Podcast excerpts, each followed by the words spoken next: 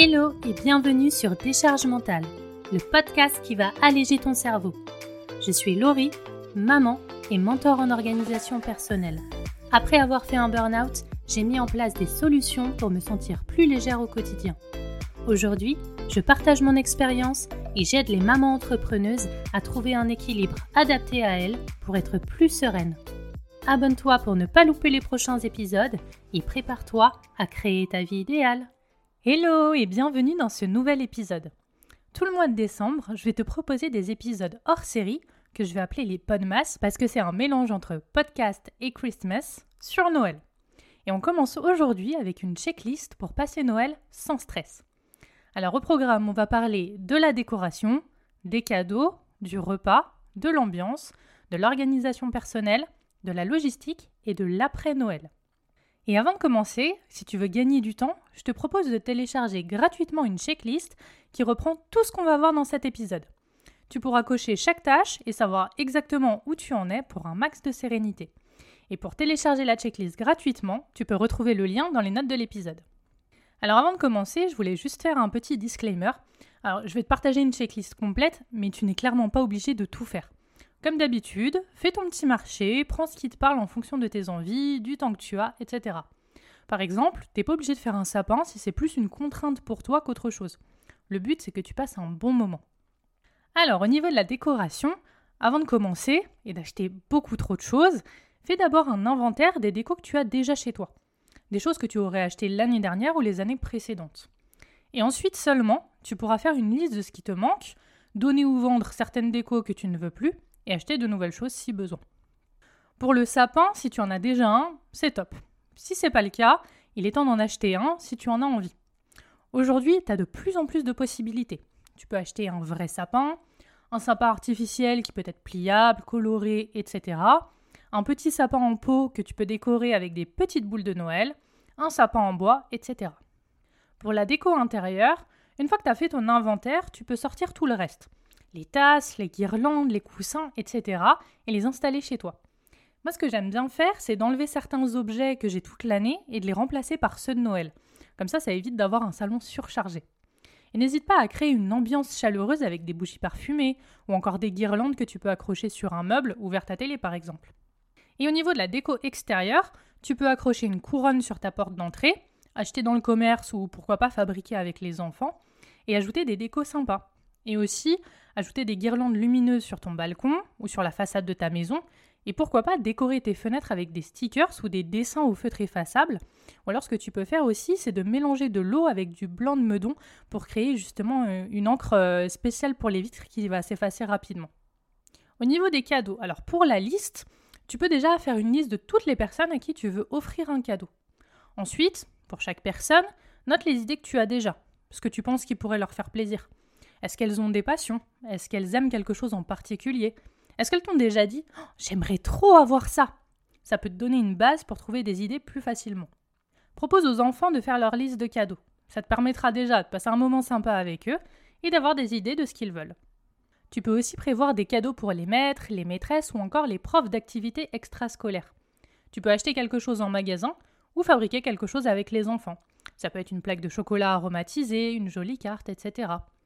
Et dernière chose hyper importante, fais ta propre liste. Parce que tu as le droit de penser à toi aussi. Au niveau des achats de cadeaux, tu peux commencer tes achats le plus tôt possible pour anticiper et éviter la précipitation. Ce sera aussi utile si tu dois commander en ligne pour avoir le temps de les recevoir à temps. L'idéal, c'est de commencer vers octobre ou novembre pour étaler en plus ton budget, mais ne t'inquiète pas, il n'est pas trop tard. Reprends la liste des personnes à qui tu veux offrir un cadeau et regarde ce que tu peux commander en ligne et ce que tu préfères acheter en magasin.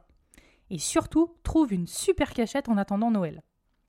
Pour l'emballage, n'oublie pas d'acheter ou de prévoir ce qu'il te faut pour emballer tous tes cadeaux. Tu peux choisir la méthode classique papier cadeau ou plutôt zéro déchet avec un tote bag ou un furoshiki. C'est un morceau de tissu à nouer autour de ton cadeau par exemple. Et si t'as vraiment pas envie de te prendre la tête, tu peux les faire emballer directement après tes achats en magasin, soit par le magasin lui-même, soit par des associations, ou en cochant une case pour faire emballer ton cadeau après ta commande en ligne. Et au niveau des cartes de vœux, certains trouvent ça un petit peu dépassé. Mais moi j'aime bien offrir de jolies cartes de vœux. Si ça te parle à toi aussi, liste d'abord les personnes à qui offrir des cartes, et ensuite tu pourras en acheter, de Noël avec une citation inspirante, etc., ou même les fabriquer avec les enfants. Et avant de les envoyer, vérifie bien que les adresses sont correctes et à jour, et n'oublie pas les timbres et les enveloppes, sauf si tu veux les donner en main propre par exemple. Ensuite, on va passer au repas. Alors si tu reçois chez toi cette année, il faudra que tu prépares un menu sympa en fonction de ce que tu préfères. Avant de faire quoi que ce soit, commence par les invités. Envoie une invitation, par carte, par email, sur WhatsApp, et demande une réponse avant une date précise. Comme ça, tu vas pouvoir t'organiser plus facilement. N'hésite pas à demander s'il y a des intolérances ou des allergies pour adapter ton menu en fonction. Et clairement, pas de stress. Tu peux faire quelque chose de très simple, avec peu de personnes aussi, si tu préfères. Une fois que tu connais le nombre d'invités présents, les allergies et intolérances de tout le monde, tu vas pouvoir créer ton menu de Noël. Fais la liste des ingrédients dont tu auras besoin et n'hésite pas à acheter ce que tu peux en avance, comme par exemple les boissons, les surgelés, les aliments secs, etc. Pour l'ambiance, alors moi de mon côté, j'adore créer une ambiance de Noël chez moi tout le mois de décembre. Les premières choses à mettre en place, ce sont bien sûr les calendriers de l'Avent, et oui, toi aussi tu as le droit d'en avoir un, et les lutins farceurs, ou la tradition Elf on the Shelf. En fait, c'est une tradition américaine qui consiste à acheter un lutin et à lui faire faire des bêtises la nuit pour que les enfants les cherchent le lendemain matin. Et honnêtement, les parents s'amusent autant que les enfants. Tu peux aussi mettre une playlist de musique de Noël sur Spotify ou sur Deezer, ou encore un fond de cheminée sur Netflix. Et sans oublier les activités à faire en famille, des chocolats chauds, des bonhommes en pain d'épices, aller au marché de Noël, regarder des films, etc. Ensuite, pour l'organisation personnelle. Alors déjà, on va parler de gestion du temps. Bien gérer ton temps, c'est la clé pour passer un Noël serein et sans stress.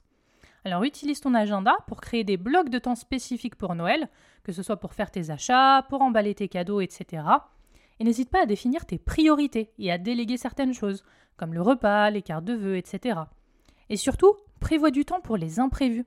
Il vaut mieux bien prévoir et d'avoir du temps en plus que d'en manquer et de finir en total stress. Sois aussi réaliste sur ce que tu peux vraiment faire.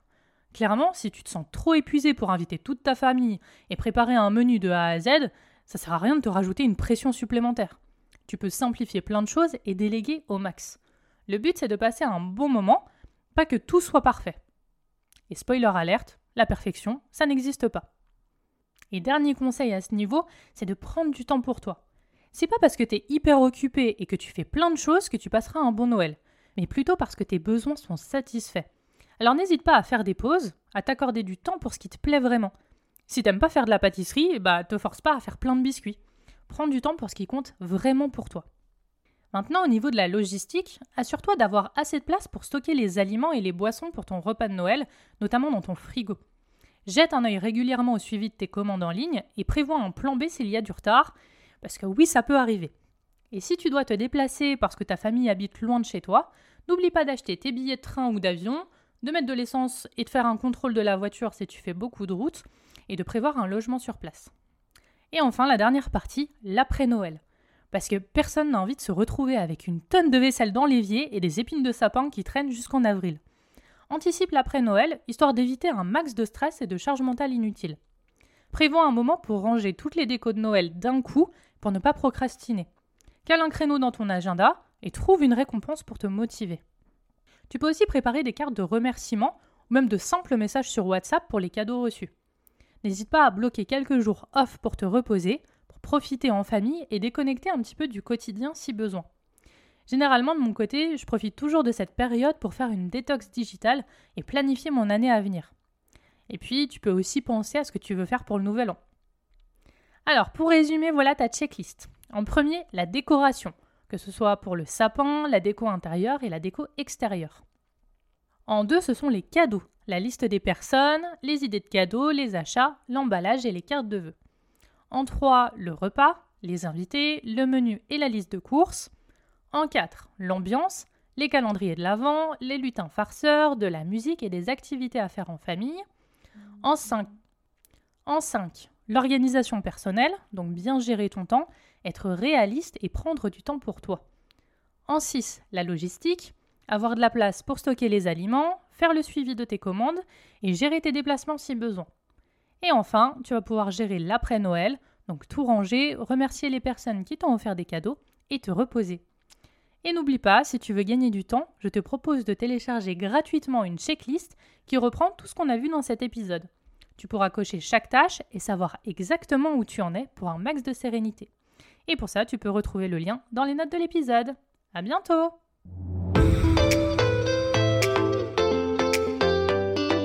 Merci d'avoir écouté cet épisode jusqu'à la fin. Si tu l'as apprécié et que tu veux soutenir le podcast totalement gratuitement, n'hésite pas à le partager autour de toi, à t'abonner et à laisser 5 étoiles et ton avis sur Apple Podcast ou Spotify. À très vite pour un nouvel épisode sur Décharge mentale.